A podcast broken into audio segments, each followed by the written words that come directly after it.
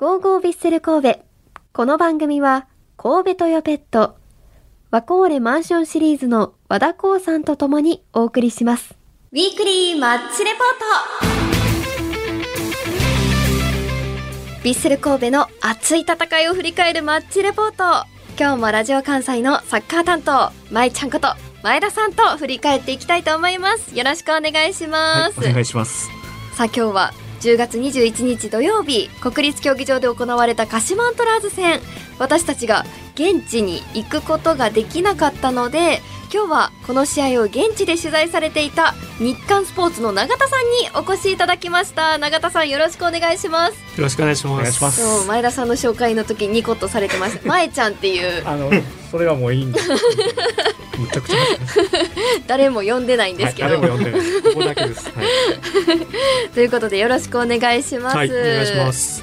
前田さんから、はい。永田さんについてはいご紹介いただいてもいいですか、はい、えっ、と、まあ、芥田さんは、まあ、高校の番組パーソナリティを務められて、まだ、えっ、と、二三年ってところだと思うんですけど。実は、こう、ヴィッセルとは結構長いえー縁というか、えー取材されてた実績があって。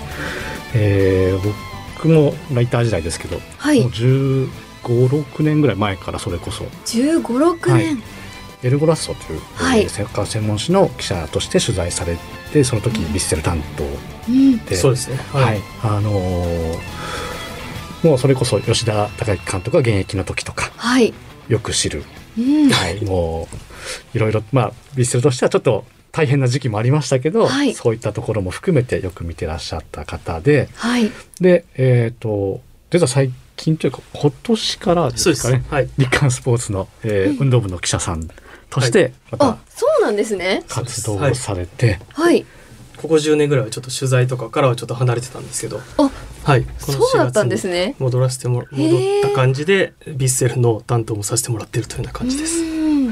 うんでもその間も結構サッカーをずっとやっぱり見続けられたりはい、あのやっぱりその時のまあお付き合いというか やっぱりこう丹念に熱心に取材されてたところもあっていろんな方々とのお知り合いとかもあったりして、うんうん。で、えーあとは少年サッカーのコーチとかもやられたりとか、はい、活動も幅広くて。コーチもされてるんですね。はい。で、えー、と今、まあ、日刊スポーツの記者さんでもあって、はい。あとあの日本アンプティサッカー協会の技術委員会委員長という、はい、はい、日本アンプティサッカー。はい。あの障害者サッカーではい、の一つで、あのまあフィールドプレイヤーはあのまあ片足を失った障害者の人。で、キーパーはまあ片腕の人がやるサッカーで、えーそれのあのまあボランティアで、えー協会にお手伝いをさせてもらってます。え、ど、何っておっしゃ技術委員会の委員長委員長。だから偉い方です。どのポジションになるんですか？もう日本代表とかのまあチームのその責任者みたいな形にはなります。ええそうなんですね、はいもういろんなことされていて、はいサッカーについてはめちゃくちゃ詳しいと詳しい方なので、まあ、一言で言うとそうです。もそうです、はい、一言で言うとと詳しい方。なんか聞いたところ吉田監督となんて言うんですか？コーチあライセンス取るときに一緒だったみたいな。あのコースは別だったんですけど、その B 級ライセンスっていう指導者のライセンスを取りに行ったのがうん同じ年、同じシーズンで、あのそれでいろいろ情報交換をさせてもらったりしてました。そういう位置からというか、はい。そういう選手との関わり方もされているということで。まあたまたま 珍しいと思うんですけど。いやー記者としてはそういうのも大切ですよね。いろんな角度から見れるのはい。が素晴らしいなと思いますし、本当にそうですね。もしかしたらいつか現場に立ってらっしゃるかもわからない。いやいやいやいや本当ですね。ねその時はぜひ、はい、ちょっと単独取材をね。取材させていただきたいなと思うん。ですが、はい、いやもうと。一言で言うとめちゃくちゃ詳しい永田さんに。いろいろと今日は。聞かせていただくということで、はい、で、まずは、まあ、21日のことも聞きたいんですけど、10月17日にノエスタで行われた日本代表のチュニジア戦で元ヴィッセル神戸の古橋選手がゴールを決めたんですが、この試合も永田さんは現地に取材されていたということなんですが、そうですね。はい、新潟のカナダ戦と合わせて、はい。あの代表戦行かせてもらってまして、うん。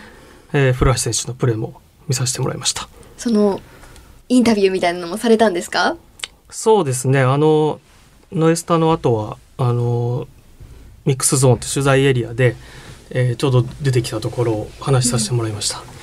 あのまあ点取れたっていうのがすごく嬉しかったと思うんですけど、まあその思い出深いスタジアムで取れてよかったと。そのやっぱ声かけてくれるサポーターとかはいゲーフラとかあのユニフォーム掲げてくれてる人が多くてなんかすごくその前で取れたのが嬉しかったっていう話をされてました。やっぱ見に来てるサポーターは神戸サポの方が多かったんですかね？まあ代表戦なんで幅広いと思うんですけど、うんまあやっぱり地域的にというかうん場所的には多かったんじゃないかなと思います。すよね。ノエスタの雰囲気って日本代表になるとかなり変わりますか？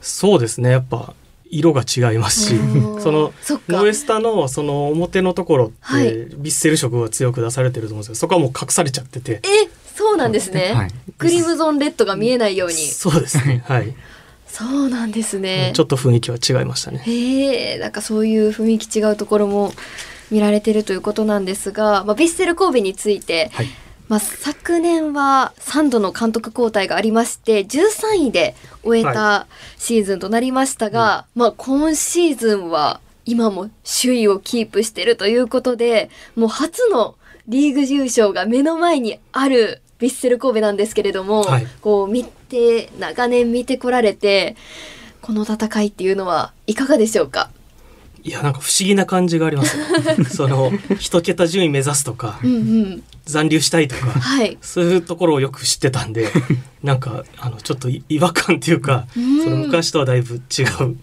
雰囲気。だいぶ違いますよね。そうですね。やっぱりこういうふうにお話伺う機会があると皆さんだほんまかなみたいな。ちょっとついていけてないみたいなそうだから感想今回国立行って東京のメディアの人とかとも話をしてると、はい。なんかあのそういう見られ方本当に強いっていう見られ方してんだなっていうのを改めてあ感じたところはありますね。ー周りからのはい。言葉で自覚するというかやっと実感が湧くようなそ周囲、れはありましたね。はい。そうですね。以前のそうですね、まあ、電話で出ていただいた小田さんだったり、はい。田中さんもからあの強いですねって言われて、うん。なんかちょっとなんかちょっと照れくさいみたいな。ドギマギドギマギするような 多分ヴィッセル側から見ると、はい。なんですけどやっぱり多分そういう強いっていう実感を、うん。まあ、相手の方が持たれてるうん。感じは確かにありますね。確かにそうですね。でも 試合内容はもう首位らしいというか。そうですね。いい内容ですから、うん。ということではい、これ振り返っていきますか。行きましょう。10月21日東京国立競技場で行われたこの試合ヴィッセル神戸のホームゲーム扱いということでしたが、はい。まあ、この国立競技場のスタジアム様子っていうのはどうでしたか？いや本当になんか東京でホーム戦ってどんな雰囲気になるのかなって確かにうん思ったんですけど、はい。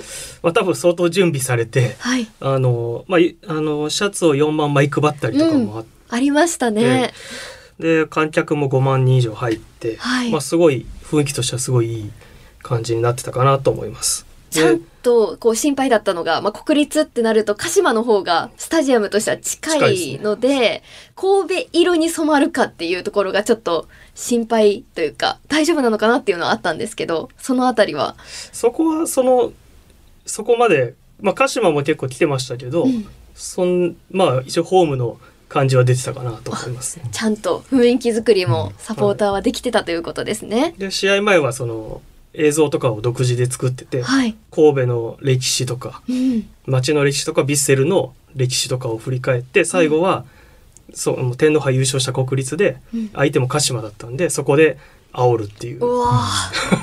結構鹿島サポーターは猛烈にブーイングしてました まあそこは盛り上がったかなと。思いますじゃあそこはストーリー性もあってこう、はより応援しがいがあるというかなんか見応えのある試合になるのかなと思うんですが、まあそういう映像があったりだとかまあ今回は牧野智明さんのはい。イベントがあったということなんですけれどこれもどうでしたか？あのし試合前のあのキックインセレモニーはい。をやられてましたけど、普通キックインってあのまあゴロでうん。審判に渡すっていうイメージですけど、なんか2回ぐらいボールを浮かして何やってんのかなと思ったら、うん。そのまま右ボレーでし まあ、しっかりコントロールされて主審のところに行ったんですけど、主審も慌てて落としちゃう。キャッチできないっていうあれはちょっとびっくりしました。全体見るようなんかねバスケットボールみたいにポンポンして。何すでもんだろうと。なんかあのインスタの方見たら打ち合わせ済みでしたみたいなのは。あそれは試合後にもおっしゃってました。でもあれはまあさすがにちょっと取れないかないや話題作りをする方ですねやっぱり。そうですね本当に。ということでもうホームゲーム最多入場者数を更新した今回のホームゲームですけれども、結果は3対1で勝利しました。いやーよかったですよね本当に、まあ完勝かなと思われますね、はい。はい。で、今回が井出選手の J1 初ゴールがあったり、佐々木大樹選手の2ゴールがあったということなんですが、まあ、佐々木選手に関しては、最近、このラジオに出演していただいたこともあって、その時に、まあ、今シーズン5ゴール決めてますが、目標ありますかって聞いたところ、まあ、7ゴール決めたいところなので、っておっしゃっていた、もう次の試合で2ゴール決めて、目標達成されちゃったというので、さすがやなと思ったんですけど、まあここのところで、はい。まあ、存在感増しててうん、で、まあ、2点取ってしで鹿島戦後に囲まれた時は記者に囲まれて、まあ、2桁もって言われたらもう目指したいっていうお。すぐに情報修正してましたすごい。あれ私たちが一番最近聞いたなと思ったところがもう、はい、もうアップデートされましたね。い、やでもそれは目指してもらいたいところですよね。ね。この7ゴール取ったのでもういいですとか言われたらもう、うん。先選手ってなるんで頼もしいですね。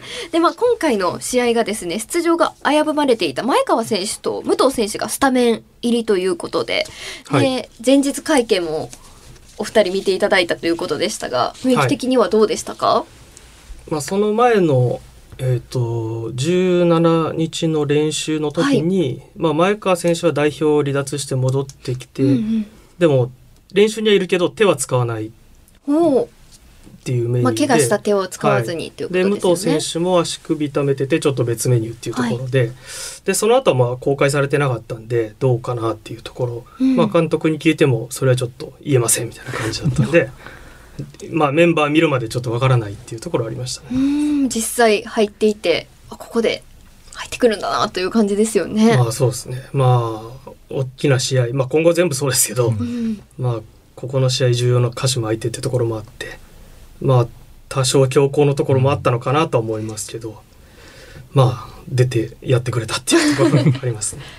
そうですねで。すねはい。で今回が出場停止の初瀬選手に代わって左サイドバックには本田選手が入りました。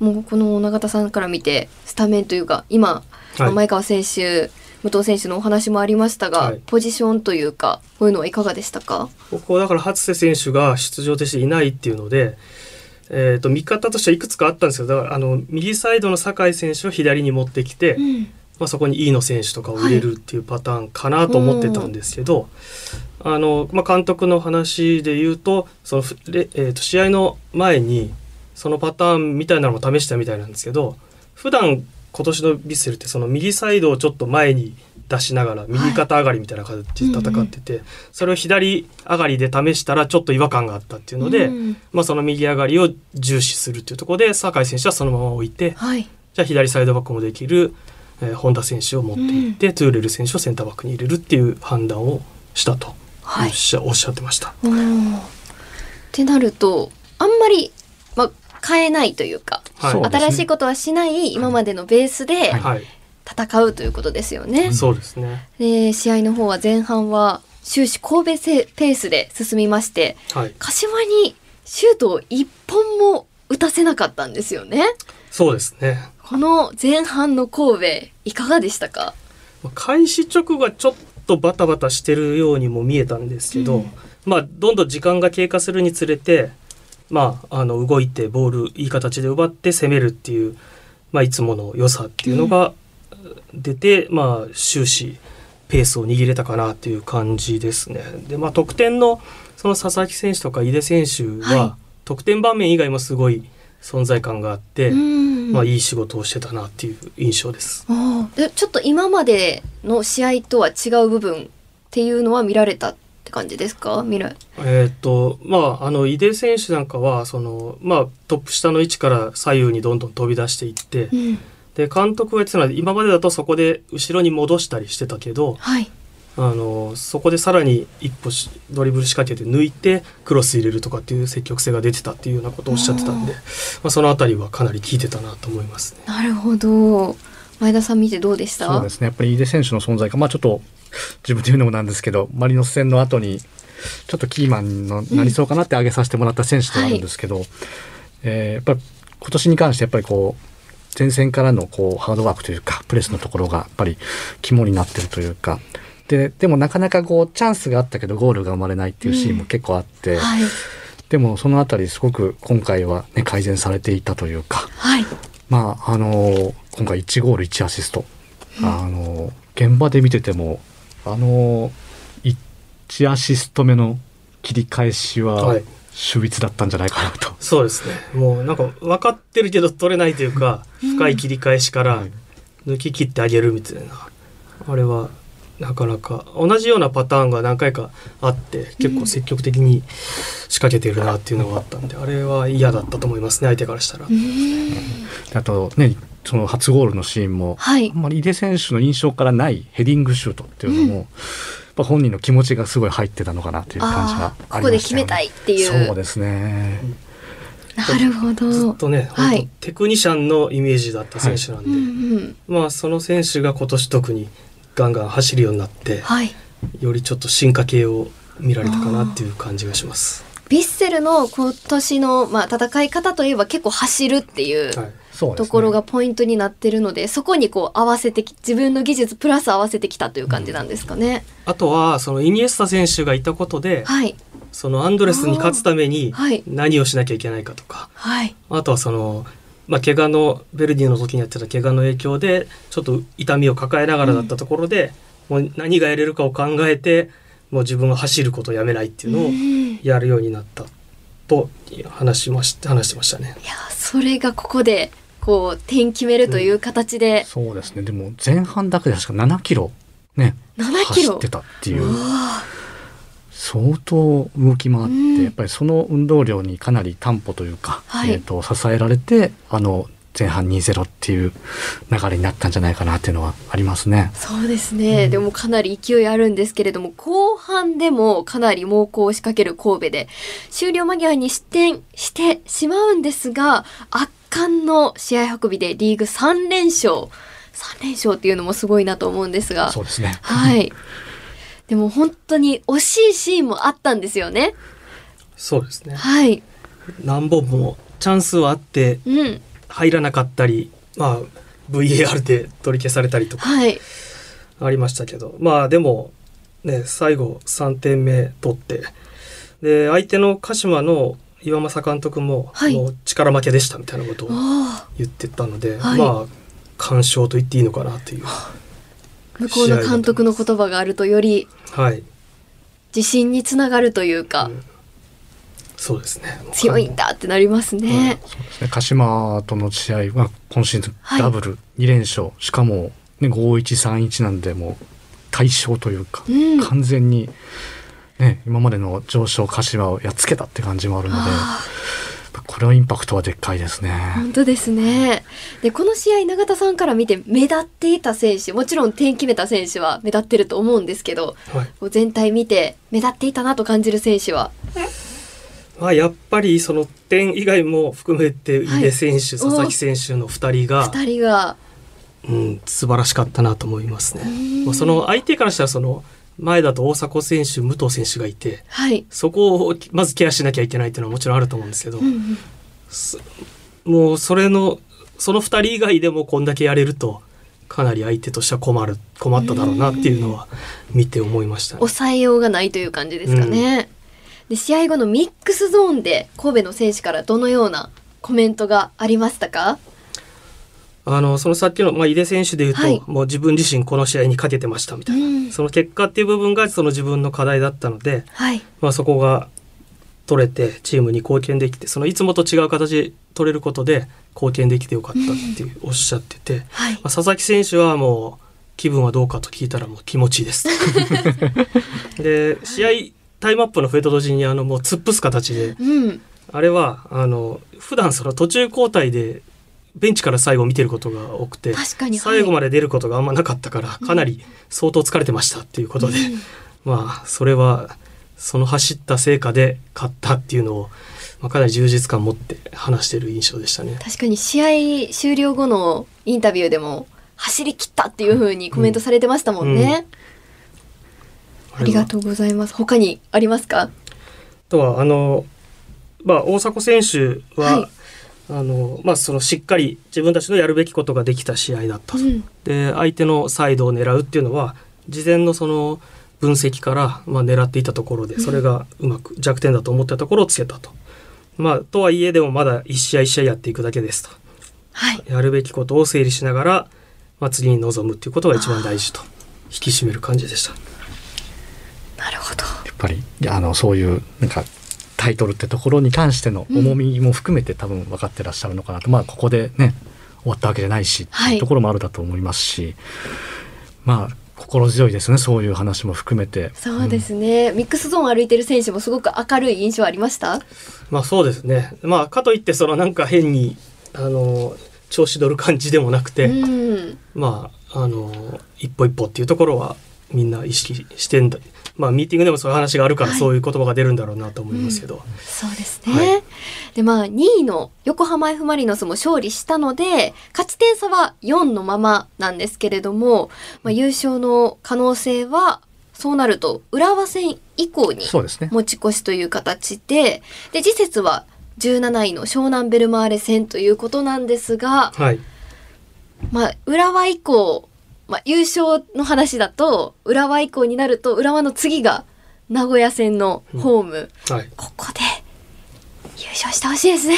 まあでももう決まるところで決まってれば一番いいんですけど まあでも湘南戦でいくと、はい。まあこれまでずっと今セレッソ、えーまあ、広島も含めてですけど広島、はいセレッソマリノス鹿島と上位でずっと続いててここに来て下位になるというところで、うん。多分その戦い方とかね、はい。もしモチベーションとかも変わってくるかもわかんないんですけどそのあたりって永田さんはどう見られてますか？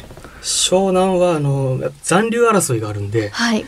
ちょっと別の力が出てくるっていうところはうんあるかなと思うのと、あとそのえっ、と4月のホームでやった時はい。2-0で勝った試合は結構湘南の選手があの湘南も結構ハードな戦いを売りにしてるチームですけど、そのもう驚く驚くようなハードさだったみたいなことを結構みんな言ってて、うんうんうん。なので、まあ、かなりその辺りは警戒してくると思うんで、まあ、だから上位だから下位だからとかってあんまり考えないでもう本当そのいつも通りのことを最初からやれるかどうかっていうところが大事なのかなっていう感じはしますね。選手がおっしゃってたように、うん一歩ずつ目の前の試合をそうですね。という感じですかまあね。今のこうヴィッセルそのやることをやれば、はい。まあ、どこにでもある程度優位にやれるっていううん手応えとかはあると思うんで、まあ、それがやれればっていうところかなと思います。キーマンになりそうな選手は？キーマンやっぱりそのまあ佐々木選手かなあっていう気がしまーす。そのみんなが誰もが注目してくる大迫選手とかはい。そこだけを止めててもダメだよっていうのがやっぱあると思うんで、うんまあ、ちょっとこれで最近の活躍で長売れちゃった感はあるんですけど そうですね。マークされちゃうかもしれないですもんね。でもそのマークされたらそこでそれこそ武藤選手大迫選手の存在感がまたより際立ってか。多分絞れないえ？ー、ぐらい今こうどの選手も充実してる感じがあるので。と思いますよ、